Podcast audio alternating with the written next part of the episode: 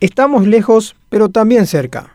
El juego de palabras pareciera que no nos conduce a ninguna parte, pero no es tanto así. Hay estadísticas no demasiadas optimistas, y sin embargo, sí existe una movilización ciudadana que despierta una enorme esperanza, que sí nos ayuda a ir aplacando la pandemia. ¿Quién va a negar que entre las 19 y 21 horas no espera ansioso el informe COVID de cada día? Los últimos tres meses fueron calamitosos y alarmantes, con una curva cuyo pico era desconocido. Positivos, internados, en terapia, fallecidos, etc. Pero fíjense cómo ese chocante reporte empezó a tener variables. Los contagiados confirmados dejaron de ser más de 2.000, los recuperados diarios eran más. Que la cifra de muertos va demostrando un leve descenso no es para salir a festejar. El luto sigue y lo ideal es que no haya más pérdidas humanas. ¿A qué quiero llegar? No estamos cerca del fin del problema, porque los que están en sala común están luchando por recuperarse y son casi 3.000. Los de UTI de repente bajan un poco, luego sube otra vez, con lo que estamos lejos de un control total de la crisis. Que la ciudadanía se vuelque en masa para vacunarse es lo que hace estar otra vez en ventaja para acercarnos al posible fin del virus entre los paraguayos. Es por esto que estamos cerca. No duden, en la semana que estamos entrando seremos testigos de un momento histórico. Perdimos a los que amábamos, nos obligaron a encerrarnos con promesas de mejorar los hospitales y hasta el bolsillo nos quedó con un enorme agujero. El paraguayo que vive y ama esta tierra sabe levantarse, sabe que la adversidad lo anima más y lo vuelve un león indomable y todo un guerrero. Por eso, demostremos al SARS-CoV-2 que esta raza guaraní ya tiene su arma o su bala, como dijo el director de Vigilancia de la Salud Guillermo Sequera. Esa vacuna es la más poderosa arma en estos días. Queremos salir de esta, nos ilusiona volver a brindar cuando todo esto pase. El proceso es lento y así como sentís que estamos lejos de la meta, así también comenzá a soñar. La inmunidad, sea por los biológicos o por el rebaño, ayudará al mundo a volver a tener aunque sea un poco de lo normal que era antes del primer caso en Wuhan, China. Que no nos agobie la incertidumbre. No hay mal que dure 100 años, dice el refrán. Más bien trabajemos por impregnarnos confianza y resiliencia. Asumamos un compromiso de ir a vacunarnos. Por nosotros, por los nuestros, por los que ya no están. No vale rendirse, vale aguantar esa larga fila en el puesto de dosis y saber que con tu grano de arena todos nos cuidamos y todos saldremos de la tormenta en la que navegamos.